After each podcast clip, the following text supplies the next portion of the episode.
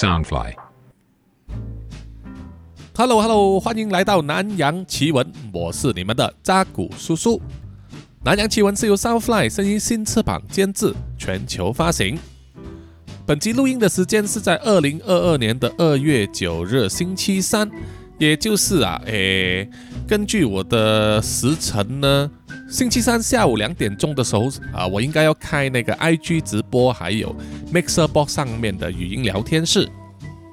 自从去年十月开通这个 Mixer Box 上面的 Podcast 的赞助计划之后呢，搜索啊就一直要定在每一个月啊至少要做一次这种方式的直播，来和各位听众呢有啊一次这样子的啊聊天的机会。那么最初只是在 Mixer Box 上做，Mixer Box 呢，它有点像 Clubhouse 这样的呃 App 啊，它就是让听众呢可以听见我一个人说话。那么有一些听众呢，早期会有二四公园啊，我们的听众啊，南洋侦查员呢，他会加入啊，也有时会以一种问答的方式啊，让我在那边呢，呃呃回答一些他的问题。那么听起来呢，比较像一个访问哦。那么其他听众呢，如果要加入，也可以举手加进来。那么啊、但是啊、后来当然二四公园他有他的工作嘛，他后来几集都没有加入，呃，而且呢，在这一个 Mixer Box 的聊天室里面呢，就是听众们啊啊、除了举手说话之外呢，不能表达其他的呃方式，比如说他不能留言，他也不能写放这个 emoji，所以后来叔叔呢。就在第二次直播的时候呢，加入啊使用 IG 直播，所以是 IG 和 Mixer Box 两边同时进行啊。IG 上面直播呢，就可以看到叔叔的真身啊，看到我的脸孔。那么啊、人数虽然比较少，但是在那里呢，有些听众们就可以啊发言啊留言，也可以发这个 emoji 啊，让叔叔看到他们的回应。所以这个两个的感觉不一样哦。不过当天在 IG 直播的尾端呢，快要结束的时候，因为当时叔叔是使用手机啊，我的手机突然间没有电了，直接关机，所以变成 IG 直播最后的一段中断了，也没有存档啊。因为当时有听众想要重听我在呃这个直播里面所说的那个短片的故事啊，那个打西瓜的，呃，结果因为没有办法存档，所以那个我也不能再贴上来。真的是非常抱歉了哦，这个是取到教训了。下一次呢，我会就是要连接着这个充电器再来做这个直播。嗯，第二点要聊的就是昨天中午我出外啊去拿我的车的时候，我的车送修嘛，当时我就穿了其中一条呢我常穿的牛仔裤啊，浅蓝色的。叔叔呢，一般上会有三条牛仔裤啊，三件不同颜色，一般是一件黑色，一件深蓝色，一件比较浅的浅蓝色，啊，这个是标配。那么西装裤也有啊，但是已经很多年没有穿了，因为呢都没有去上班了嘛哈。那么继上一个月，我记得是哦，叔叔曾在 IG 里面贴过一张图，是我的那一条深蓝色的牛仔裤呢，在膝盖那里就出现了破口了哈，从一个小小的缝一下子就裂开呢，成为就是大半个膝盖都跑出来了。啊，对某些女生或者男生来说啊，牛仔裤有裂缝，这个很普通、很潮流嘛，对不对？但是叔叔这种呢，是常年磨损下来所产生的哈，所以它那个可以感觉到那个布质呢已经变得脆了哈，那个破口呢，只要你稍微用手指戳一下，它就马上会裂开，这个问题蛮大，所以那一条呢不能穿了。那么昨天穿的那一条浅蓝色呢，也发现啊，它在我的那个裤的最下方，就是拉链以下哈、最隐秘的地方呢，居然有一个洞，是我在开车坐这的时候呢，突然发现的。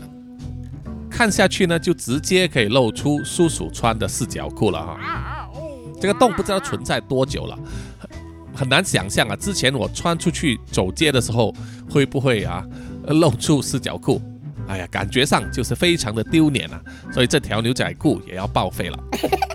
那么连续在短时间之内要报废两条牛仔裤啊，这个之前从来没有发生过。所以呢，我看下一回啊，叔叔还是要去买，我看卡其裤吧，哈。现在年纪大了啊，就比较喜欢穿呢这个比较宽松的裤子啊，不像年轻的时候，年轻时候觉得越窄越好，好像烤蛋一样。好，讲了一堆废话之后呢，开始要说本集的内容了哈。本集呢也是感谢另外一位新的听众嘉文啊，他的赞助呢，他也解锁了这个成就，成为本故事的主角了。谢谢嘉文。那么也希望你喜欢这个故事。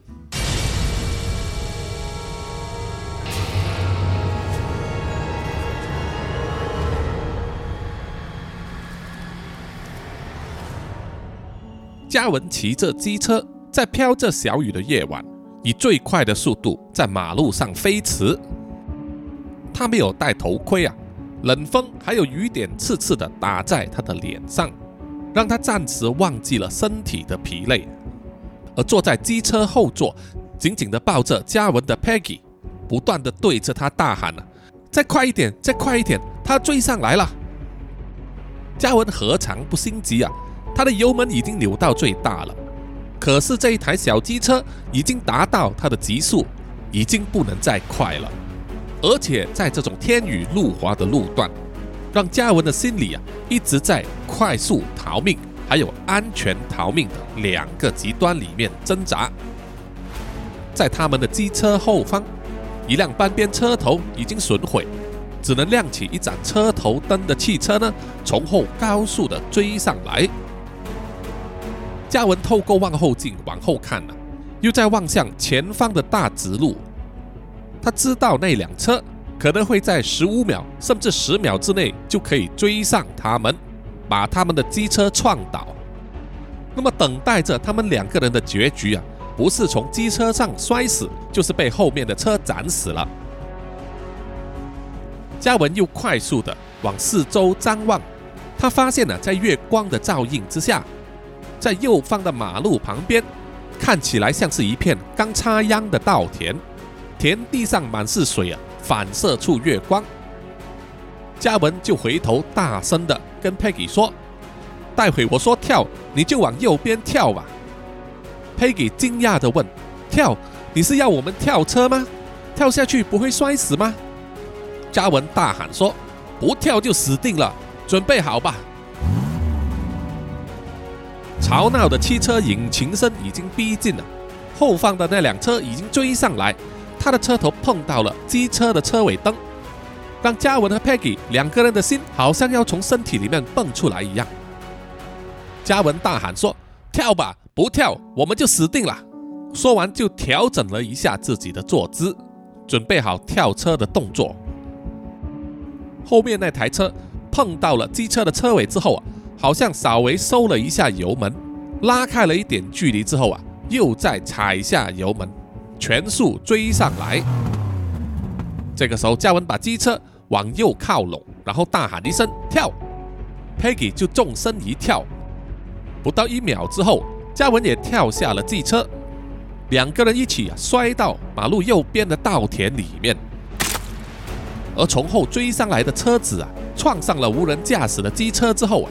开始失去了控制，左右剧烈的晃动，在一阵剧烈的轮胎摩擦声之中，那一辆车子驶出了左边的路面，直插入小树林中。嘉文和 Peggy 两个人都双双摔在水稻田里面了，田里满是泥水，消去了大部分的冲击力啊，所以他们跳车之后并没有受伤，却落得全身湿漉漉的，满身是泥泞。Peggy 几乎要哭出来的，大声说：“哎呦，这些泥巴臭死了！啊，你看，他们全部粘住我的头发，我脸上的妆，哎呦，哎呦，完蛋了，全没了！”从泥泞上爬起来的嘉文呢，一面喘气一面摇头啊，他心想：能够捡回一条命都不错了，你还在顾虑自己的头发和化妆吗？他转头望了望马路的方向。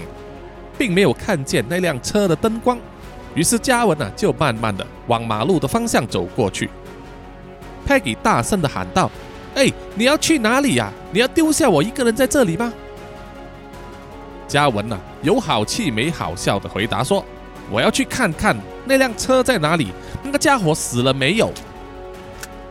当嘉文走上了马路之后，看到地上留下来的轮胎摩擦痕迹。然后看到不远处另外一边的马路啊，小树林里面亮着灯光，还有一些烟涌出来，他就知道啊，那辆车一定是出了意外，翻覆到马路的另外一边去了。正当嘉文还在犹豫着要不要走过去查看开车的人到底是生是死，这个时候他就听到车门打开的声音。嘉文吓了一跳啊，这表示开车的人并没有死。他于是惊慌的马上转身跑回去拉了 Peggy 一把，然后跟他说：“快跑，快跑，那个人还没死。”Peggy 听了也吓了一跳啊，啊，他没死，那那我们可以逃去哪儿啊？在月光之下，嘉文看到稻田的远处好像有一间小木屋，里面黑漆漆的，并没有点起灯光。于是他就不想那么多了，就拉着佩吉说：“我们逃去那里躲一下吧。”说完就拉着佩吉呢，一步一步踩着泥泞往远处的小木屋跑去。一面跑啊，嘉文一面回想这一天发生的破事。他完全没有预料到自己会被这种破事缠上，他实在是非常的疲累又气恼啊！真的不知道自己是招谁惹谁了。而且现在还必须面对生死关头，而整件事的起源，就是因为他遇到了这个漂亮的女生 Peggy 开始的。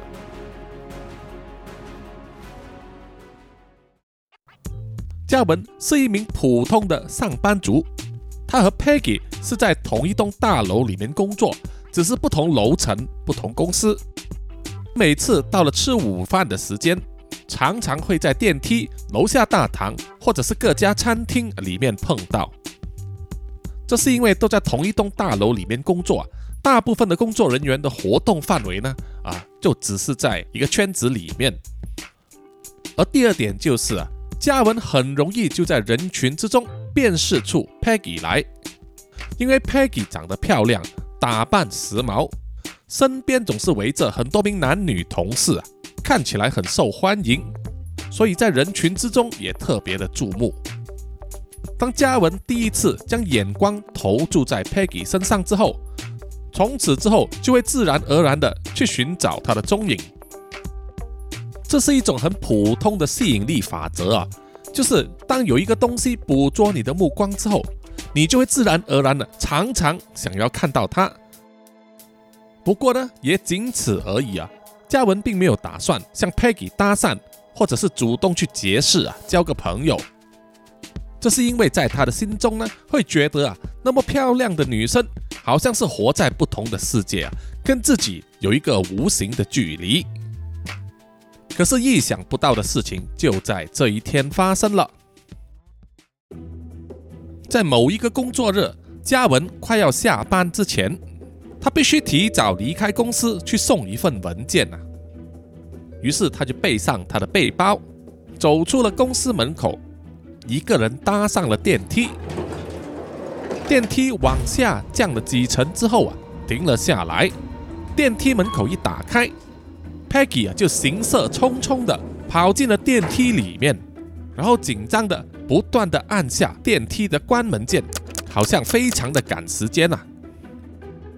站在他身后的嘉文当时有点不以为意，在电梯的门要关上的一瞬间，嘉文就隐约看到啊，有一个像是三十出头的男子向着电梯口飞奔过来。接着，电梯门关上，开始往下移动了。Peggy 就靠着墙壁啊，在那里不断的喘气。嘉文的身体并没有移动啊，只是用眼睛瞟向了 Peggy。偷偷观察他的一举一动啊，Peggy 可能是出了一身汗了，整个电梯开始充满了一阵香水味，让嘉文精神一振。Peggy 注意到电梯里面还有嘉文的时候啊，只是转头给他报以一个奇怪的微笑，笑得有点尴尬的感觉。而嘉文马上察觉到啊，自己用眼睛偷偷的瞄着人家，很不礼貌。于是马上眼观前方，微微的点头啊，不好意思的报以一个微笑。突然间，电梯微微的震动，里面的灯光闪了一下，接着整部电梯就停下来了。嘉文第一个反应就是望向电梯的楼层指示器啊，箭头指示往下，楼层显示在七楼，可是七楼的数字啊一直在闪动。这种情况，他搭了这个电梯那么久啊，第一次看见。这个时候就可以看到啊，Peggy 非常的紧张，不断用手指头去按地面层的按钮，可是电梯啊就是一动不动。看见 Peggy 不断的按着同一个按键啊，好像有一点接近病态的执着。于是嘉文忍不住就跟他说：“呃，小姐别按了，电梯可能故障了吧？你按一下下面那个通话键试试看。”联系一下管理层。Peggy 的相貌非常紧张，流了满头汗啊，看起来不知道是听没听懂。于是嘉文呢就沉着的走上前去啊，说了一声：“小姐，你借过一下。”然后就走到了电梯的控制面板面前，按了一下那个通话键。等了几秒钟之后没有反应啊，于是他又再按了一次。不久之后，控制面板上的一个扬声器。就发出声音啊，问他们什么事情。嘉文就说电梯坏了，停在七楼。扬声器另外一头的人呢，只是哦的一声，就说他们会重启电梯的系统啊，请他们等一下。说完之后，嘉文就回到了自己刚才站的角落。这时候他看见 Peggy 似乎还是很惊慌，好像躲在角落里面呢，瑟瑟发抖。他在想。这位美女该不会是有密室恐惧症吧？于是嘉文就好奇地问：“呃，小姐，你没事吧？不用担心，很快就会好的了。”Peggy 好像没听见一样啊，脸上的惊慌之色一点都没有降低。这个时候，突然响起了一声巨响，整架电梯呢摇动了一下，有点措手不及的，让嘉文呢都感到害怕，而 Peggy 啊更是大声的尖叫。非常刺耳。当嘉文要告诉 Peggy 不要再叫的时候，他们就听见了电梯的顶部发出了几声脚步声，好像就有人在电梯上面走动。嘉文心中就想啊，这个电梯的问题应该没有那么严重吧？要派遣技术人员爬到电梯槽里面吗？这个时候啊，在电梯顶部有一个逃生用的盖子啊，被打开了。却没有人爬下来。Peggy 看见之后啊，大声的喊：“他来了，他来了，救命啊！”嘉文非常的疑惑，他在想到底是谁来了，在搞什么鬼呢？于是他就对着那个逃生口大喊：“哎，是谁在上面？你是来维修电梯的吗？”话音未落，一条大约一米多长的粉红色肉条呢，就从那个逃生口伸了进来。不断的大力左右摆动，Peggy 吓得坐倒在电梯的角落大叫，而嘉文一时闪避不及，被那一根粉红色的肉条呢挥动的时候打到了他的左边脸颊。嘉文除了感到痛楚，好像被人扇了一巴掌之外，左脸颊还有一点湿湿黏黏的感觉。他倒退了几步，靠在电梯的角落，脚一滑就坐倒在电梯的地板上。然后就目瞪口呆地看着那一根粉红色的肉条，在电梯口上面的逃生口伸进来，不断的左右摆动、挥动，好像是要抓住什么东西一样啊！有时它就会拍到电梯的墙壁，发出啪啪的声音。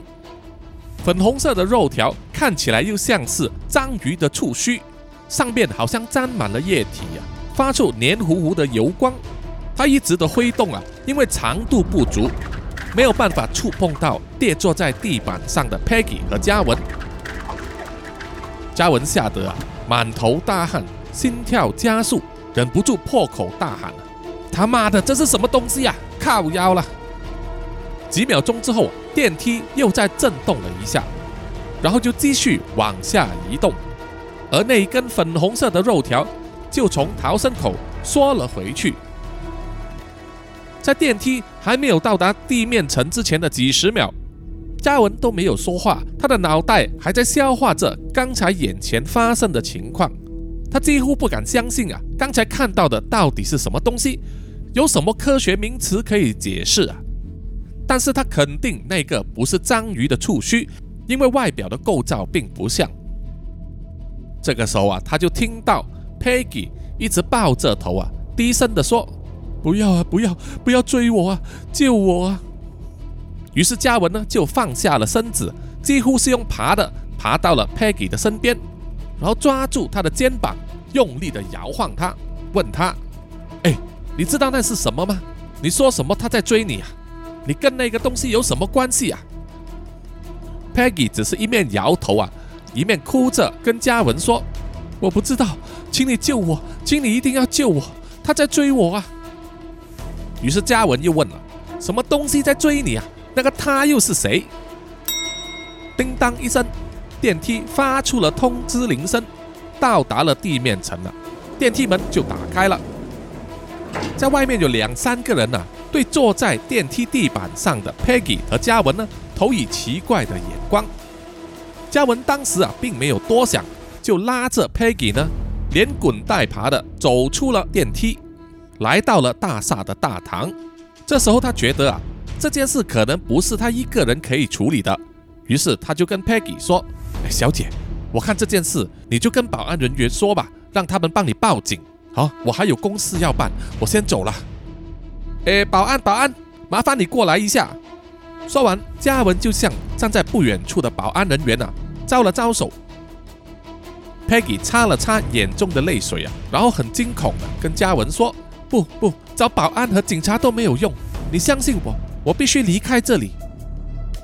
这个时候，在电梯口旁边的一个防火梯的门被打开，一个中年人走了出来啊，就是刚才在 Peggy 进入电梯之后，电梯门关上的一瞬间，嘉文所见到要冲进电梯的那个人，怒气冲冲的往 Peggy 的方向啊，快步的走过来。Peggy 指着那个中年男人啊，大喊了一声。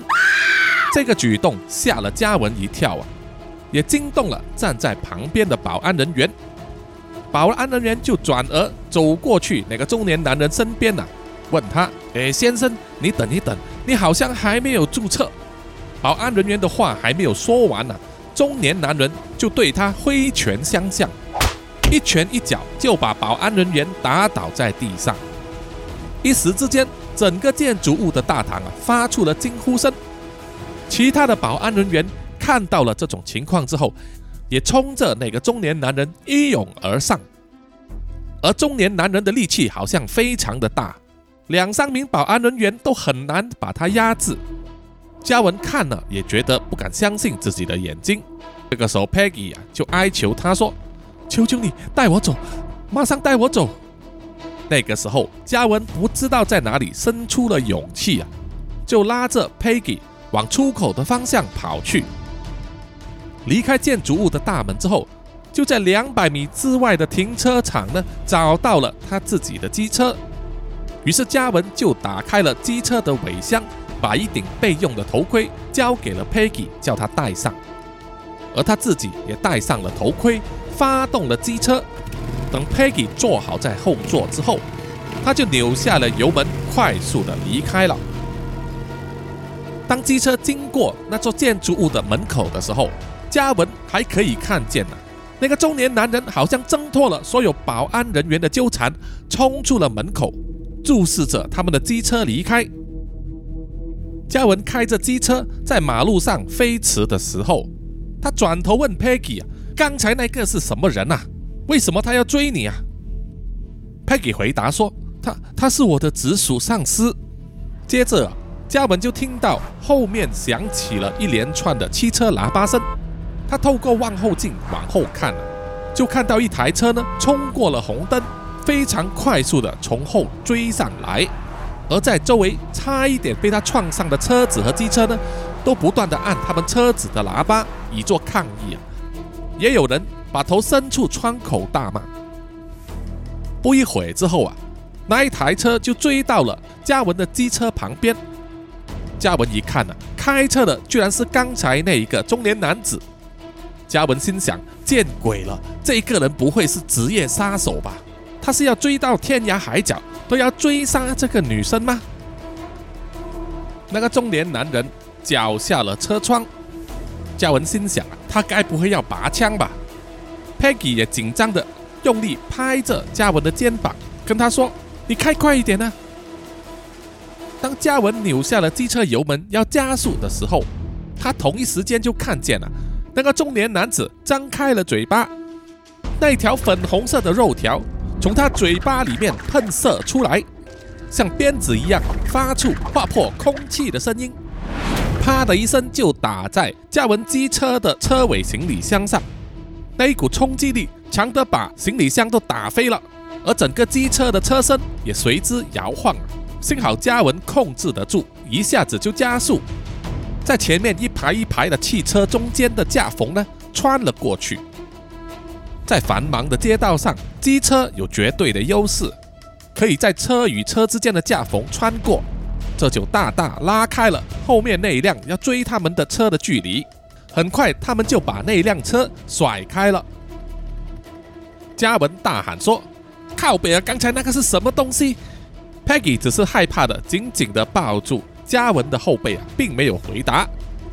嘉文又说：“不行了，不行了，我只是一个普通的上班族，这种事我搞不定啊，我载你去警察局吧。”听到“警察局”两字啊，Peggy 就非常的紧张，他一再坚持的说：“警察帮不了他，请嘉文帮忙载他去一个没有人追得到的地方，但是那个地方在哪里？”Peggy 又说不上来。在当时，嘉文的思绪也非常混乱了。一时之间，他又想，一时之间他也想不到要去哪里。于是啊，他就载着 Peggy 回去了自己所住的地方。那是一间面积非常小的单身公寓啊，但怎么说还是自己的窝。嘉文回到去之后，自然比较放心了。不过这也是第一次有异性踏进自己的房间里面，心里难免有点紧张。嘉文首先是去洗澡，把身上的衣物全都换新的，然后又借出一套运动的 T 恤和长裤啊，给 Peggy 洗澡和更换。当 Peggy 洗完澡出来之后，嘉文刚好泡好了两碗泡面，并且从冰箱中拿出两瓶可乐，于是两个人呢就坐下来，一边吃泡面喝可乐，一面聊天。这个时候，嘉文才真正的认识。这个漂亮的女生叫做 Peggy。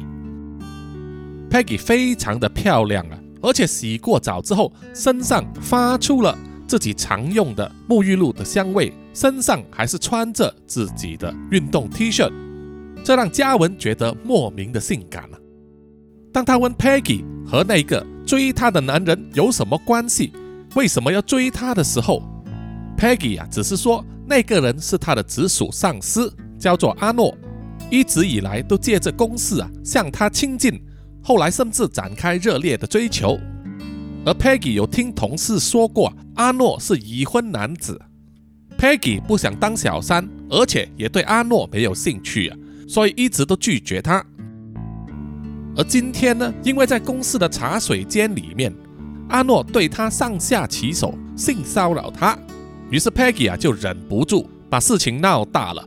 在全公司同事面前呢，指证阿诺的所作所为，刚好老板就在办公室里面，就马上把阿诺开除掉。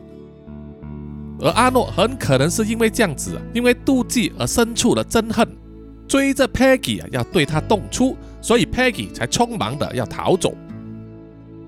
嘉文听了之后，觉得这个解释蛮合理的，可是刚才他所看到的。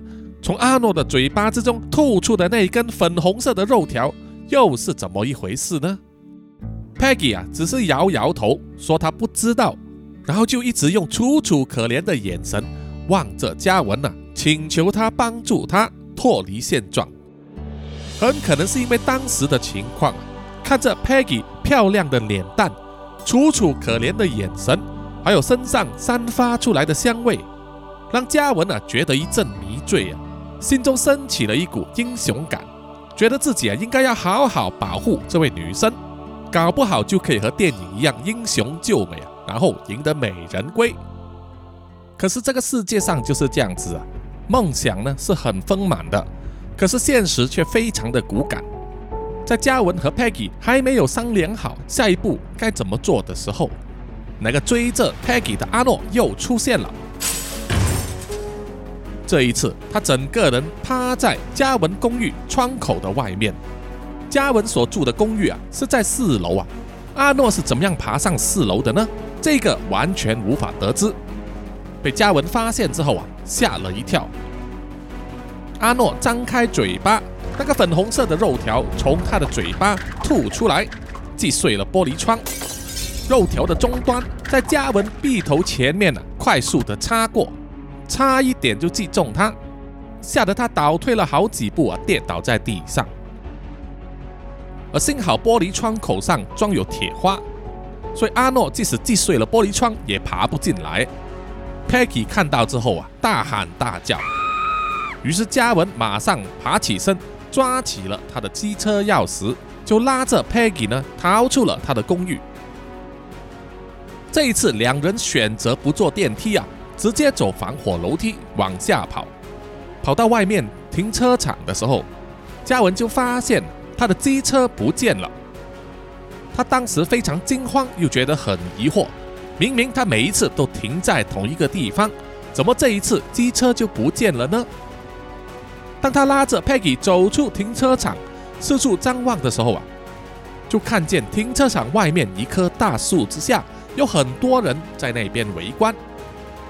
原来有一台机车被挂在大树的树干之上，到底是谁做的？谁有这样的力气可以把机车抛上树呢？周围围观的人都觉得很奇怪呀，一直在议论纷纷。嘉文马上就想到是阿诺。因为他口中吐出的肉条啊非常有力气，这也是唯一能够解释的理由。而现在自己的逃命交通工具没了，那应该怎么办呢？这个时候他就看见其中一个在大树下围观的人，他正坐在自己的机车上啊，机车的引擎还是开动着的。于是嘉文呐拉着 Peggy 说：“跟我来。”然后就二话不说，把那个骑机车的人呢一把推倒。然后就骑上了他的机车，等 Peggy 也坐上后座之后，就扭下油门，快速疾驶啊离去。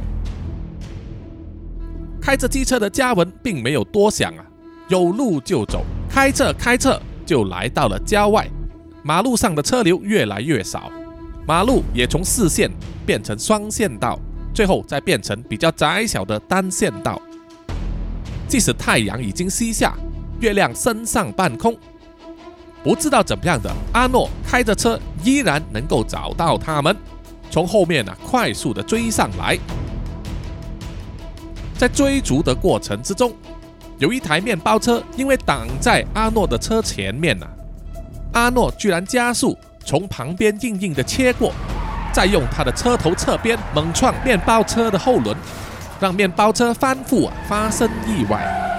这种疯狂的行径啊！吓得在前面的嘉文呢，更加不敢放慢速度了。这场追逐并没有持续太久，要撞上机车尾部的时候，阿诺和 Peggy 就同时往右侧的稻田跳车，而他所开的机车也马上失控翻覆，卷进阿诺的车底下，造成他的车啊失控，直直的插入马路右边的小树林里面。不知道撞到了什么东西，才停了下来。摔得全身都是泥泞的嘉文和 Peggy 知道阿诺还活着，一定会追上他们，于是他们只好往稻田里面一间黑暗的小木屋跑过去，看看能不能找到人求救，或者还是有其他什么样的方法。当嘉文来到小木屋的面前，他用力的敲门，大喊了。有没有人啊？有没有人啊？救命啊！可是敲了好几次都没有人回应。于是他又查看门把上，只有一个门圈，上面挂着一个小小的门锁。这时候 Peggy 啊，就紧张的跟他说：“嘉文，嘉文，你看他来了。”嘉文一转头啊，就看见远方马路那里就有一个身影，慢慢的走下了稻田啊。不用说，那一个就是阿诺了。于是他想也不想，就退后了几步，用自己的肩膀撞开了小木屋的木门，拉着 Peggy 啊躲了进去。小木屋里面看起来没有电力，一片漆黑，他们两个人要等上一段时间啊，才能让视力调整到习惯周围黑暗的环境啊。勉勉强强的可以看见里面的东西，看起来是一个农民的仓库。里面只有一张桌子、一张椅子，然后周围都是置物的架子，架子上放满了各种杂物、农具、铁罐等等。Peggy 找到了一只打火机和一盏油灯，于是他们就点亮了油灯，用来照明。只有一扇门和一个小小的通风窗口。于是嘉文呢，马上抬动桌子和椅子呢，去把门挡住，并且拉动其中一个置物架子，挡住了半边的玻璃窗口，确认阿诺不能从那里爬进来。于是啊，他们要守住的就只有门口了。Peggy 一直喘气，一直问嘉文怎么办？我们现在怎么办？嘉文扫视了整间仓库。在置物架和杂物里面翻动，就让他找到了一把有点生锈的割草用镰刀，还有一把挖泥土用的铁锹。于是他将镰刀交给了 Peggy，然后说：“没办法了，只好拼了。那个怪物如果敢靠近我的话，我就把他活活打死。”听到外面的阿诺踩着农田上的泥泞，慢慢的逼近，他的脚步声也越来越靠近了。嘉文就说。把油灯灭了，于是 Peggy 呢就把油灯弄熄了，小木屋里面又恢复一片漆黑。接着啊，嘉文和 Peggy 就在小木屋里面疑神静气的听着外面的动静。他们听到阿诺的脚步声，就来到了小木屋的外面。他首先推了推门，可是门因为被桌椅挡住啊，无法推动。于是他又绕着小木屋转了一圈。回到了门口那里，就一动不动了，一点声响都没有。在安静的夜里啊，除了周围的虫叫声之外，嘉文只听见自己的呼吸声，还有心跳的声音。他紧紧握着手上的铁锹啊，站在木门旁边，就是要瞄准阿诺冲进来的那一刻呢，用铁锹打他的脑袋。他一直静观其变啊，在等。可是外面的阿诺就是没有行动，让嘉文不免有点着急。突然间，有个东西击碎了通风窗口的玻璃，然后那条粉红色的肉条就从那里伸进来，左右挥动的时候就抓到了旁边的置物架，随之用力一拉，整个置物架就倒了下来，有些杂物就砸在 Peggy 的身上，吓得他大哭大叫。嘉文尝试挥动他的铁锹，要去打那一根肉条，可是因为铁锹的木柄很长啊，所以在小木屋里面很难挥动，也很难瞄准。不一会之后，粉红色肉条就缩了回去，就有东西踩上了小木屋的屋顶。嘉文赶忙去拉坐倒在地上的 Peggy。当 Peggy 站起来的时候，粉红色的肉条居然穿透了屋顶啊！从上而下伸下来，一下子就卷住了 Peggy 握着镰刀的手臂，把他整个人都往上拉去，快得连嘉文也抓不住。通过透气窗往外看，嘉文看到被阿诺抓住的 Peggy 整个人被抛到外面的农田泥地上，溅出了大量的水花。然后阿诺啊就从屋顶上跳下来，慢慢的往 Peggy 的方向走过去。嘉文焦急的要搬开桌椅，打开门冲出去外面营救，而全身都是泥泞的 Peggy 站起了身，挥动手上的镰刀啊，想不让阿诺靠近。可是他的动作非常僵硬啊，破绽百出。阿诺口中吐出的粉红色肉条，在 Peggy 的脸颊上啊，用力的抽了几个耳光，打得他惊心似貌啊，然后又再用力一挥。把 Peggy 整个人呢又甩到十步之外。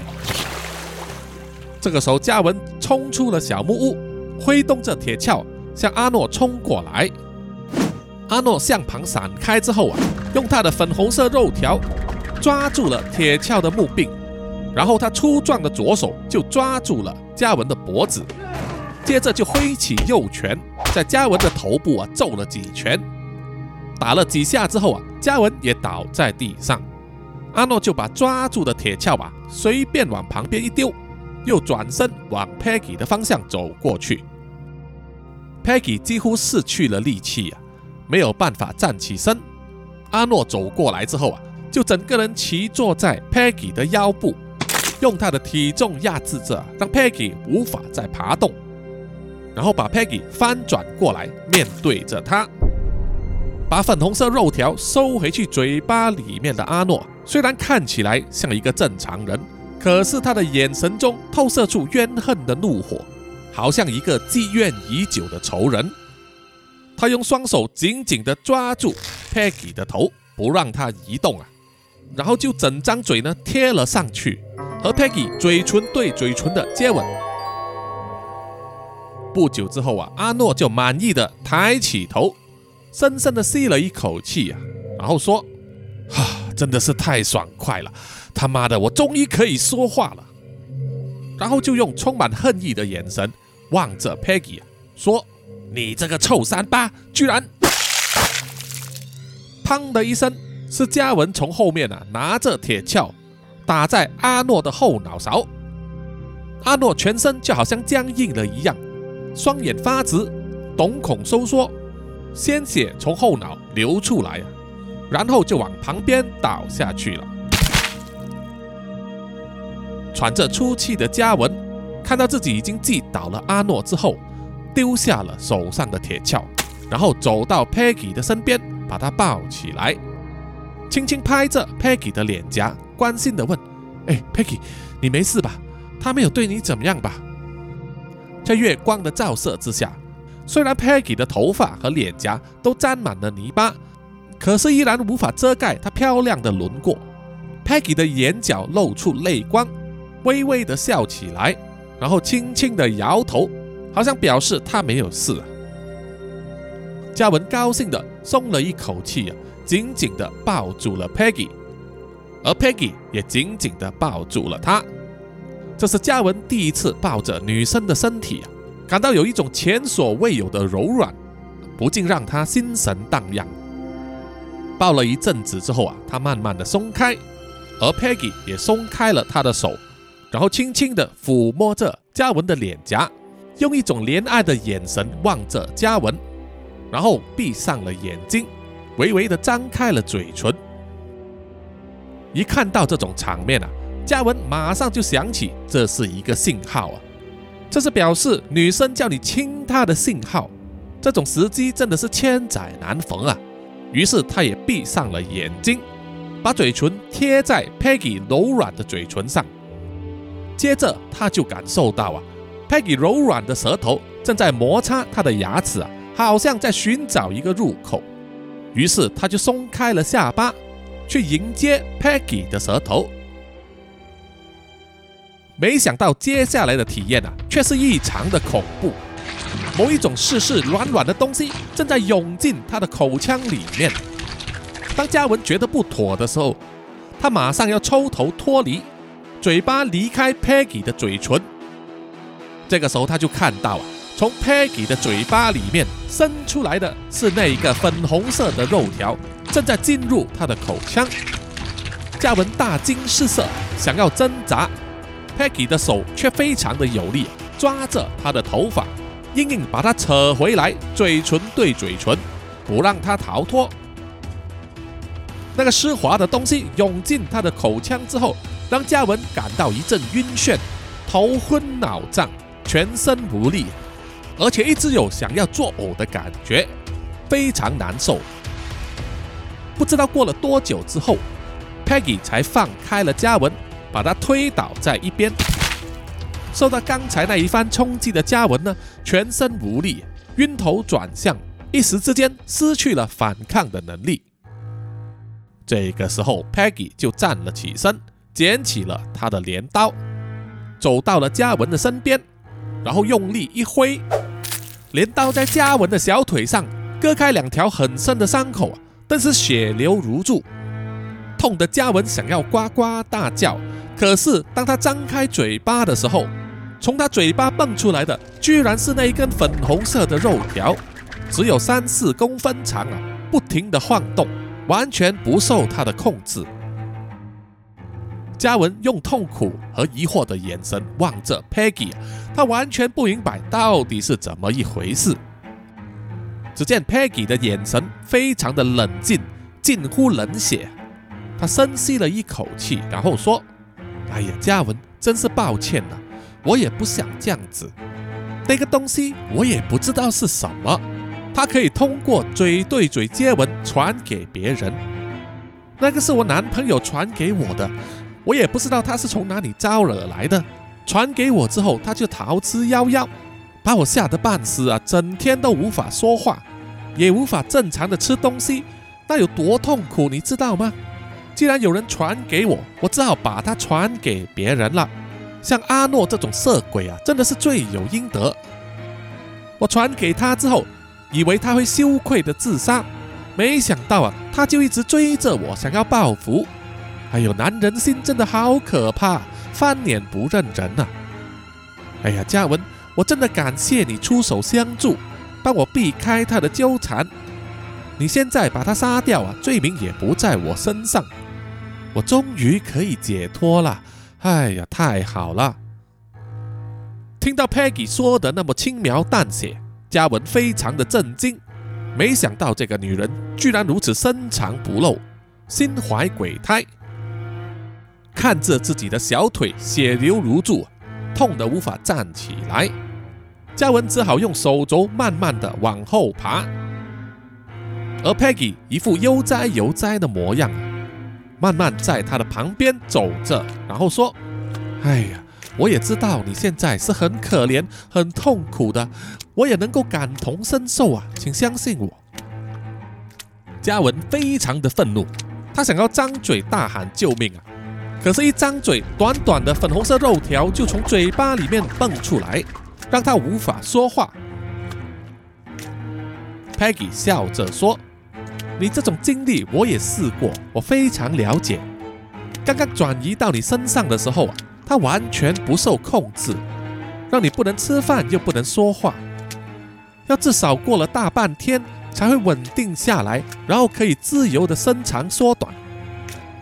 要像之前阿诺那样控制自如啊，真的要超过一天以上。你现在就不要白费力气啦。我觉得。要摆脱那个东西，就得传给别人，真的是太没心眼了。哎呀，所以我想还是让他在这里结束吧。哦，如果你死在这里的话，就没有办法传给别人。我相信那个东西也会随着你的肉体死掉吧。这样子也就不会再有第三个人受害了。正所谓，你不入地狱，谁入地狱啊？了解到 Peggy 的意图啊，嘉文更要挣扎，他一直用力的要爬回去马路那里，可这双腿的痛啊，真的是痛彻心扉，而且随着流血呢，他开始感到意识模糊，想要这样子爬到马路去啊，几乎是不可能的事。而 Peggy 也是一派轻松的说：“哎，人家毕竟是少女呀，绝对不会出手杀人的。”你就慢慢的在这里等流血流干吧，哦，不要再去传给别人去害人了哈。而我就会回去马路那里求救啊，然后重新回到我的生活。再一次的感谢你哈，再见哦，对不起，应该说我们不会再见了，拜拜。说完，Peggy 就把镰刀呢用力一丢，抛到了远处，然后走回到马路上。嘉文在泥泞里面爬着爬着啊，快要失去意识之前，他看到马路上出现一盏车灯，然后一辆车就停在 Peggy 的身边。不久之后，Peggy 就上车离去了。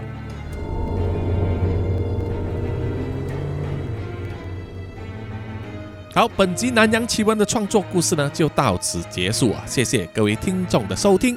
那么会不会有后续呢？啊，就看要后续要不要想一个大报复了哈。那么各位听众，如果有什么意见或者回馈的话，欢迎到南洋奇闻的 Facebook、IG、YouTube、Apple Podcast 还有 Mixer Box 上面点赞给叔叔留言哦，谢谢大家。接下来就是回答听众们留言的时间。首先就是在 IG 上啊。这位听众也是 Podcaster 呢，A K A，呃六幺六呢，他就说我想知道买什么款的 G Shock 可以有冷光照亮啊？哈，诶，对，在那个呃斯特利的故事里面呢，有说到那位太郎他使用这个手表的冷光来照亮他周围的那个环境。不过在这么黑的环境里面，只要有一点点光，应该多少有一点帮助吧？哈，而且我记得呢，G Shock 有一个型号是 GA 一百吧？哈，它有一个很大颗的灯泡。下一位听众呢，就是 Danny Saw 零三二五，他就说听 Karina 的手环变来变去，脑海中只想到上汽和十环传奇。哎，那部电影叔叔也是有看啊，梁朝伟真的演得非常好啊，太有性格了。那么啊，不过老实说，的确呢，叔叔在想象那个当时画面的时候呢，是借用《西游记》里面舒淇啊，《西游记》的舒淇。然后接下来，一直该就问叔叔：“你这一篇结局感觉有续集吗？”诶，这个还不敢说。如果想得到的话，当然也可能会有续集啊。不过好像蛮多故事都有留着一个尾巴，我好像开太多哈分支出来了。那么下一位听众 Adam Loxley 他也说，Karina 的接法技术应该可以赚很多钱，哈哈啊。确实呢，女性呢都要留长发嘛，哈，如果不能长发的话，也可以接这个假发。好，接下来是在 Mixer Box 上的留言。首先呢，就是南洋侦查员蔡小桦，他就说：“我一定要等上下都出了才一起听，这两集一样精彩，还有凄美又充满遗憾的爱情故事啊！女主的爱真的是真爱呀，为了太郎这傻逼，真是操碎了心。”不虐不爱呀，有疯狂推坑亲友团，相信他们一定可以了解叔叔说故事的魅力啊！继续期待叔叔的故事，谢谢你，谢谢你的支持，也谢谢你呢，向你的亲友推坑，哈哈！到时如果他们都有听的话，你们就有很多共同话题可以聊了。接下来的听众呢是叶不语，还有好运花花，还有 mixer 幺幺三七七二五八四啊，他们都说好听，赞哦啊，然后举大拇指啊，谢谢你们的赞美。然后，气就说期待再出相关的续集。然后 Adam Loxley 就说最后二零还是没有被超度成功啊，或是说其实已经物理超度了呢？啊，其实呢，叔叔在故事留下来呢是说他没有被超度啊，因为呃，斯特利呢只是消失了，不过呢他的能力被 Karina 窃取了啊，留到 Karina 的身上了。然后下一位听众呢是 Mixer 幺幺三七七二五八四，他就说故事的最终好凄美，不过结局似乎是埋下了伏笔啊，是没有错，又是埋伏笔，哈哈哈哈啊，然后呢，呃，最后这位听众呢，他留言很多次啊，他的名字叫做你才听错，试图刚才器材都。呃，老实说，他留很多言呢，那个文字都是词不达意，叔叔真的不知道他要表达的是什么意思，所以在这边呢，也是呃，叔叔没有办法点赞了哦，所以请你呢，如果要留言，请好好的留言，那么叔叔呢才能跟你交流嘛，好不好？好，听众的留言呢就是这么多，那么最后呢，就是请让叔叔念出所有赞助者的名单。他们是南洋探险家 Jimmy Chin、Johnson Wang、Aaron Yu，然后是南洋侦查员二世公园图子 Ralph Wu、一直该 Sandy Lee、真爱笑三十三、洪志伟 Kinas、林家达、蔡小桦，以及新加入的宋婉玲。谢谢你们大家，谢谢你们的赞助。好，就到此为止。谢谢各位听众啊，你们都早安、午安、晚安。我们下一集再见哈，拜拜。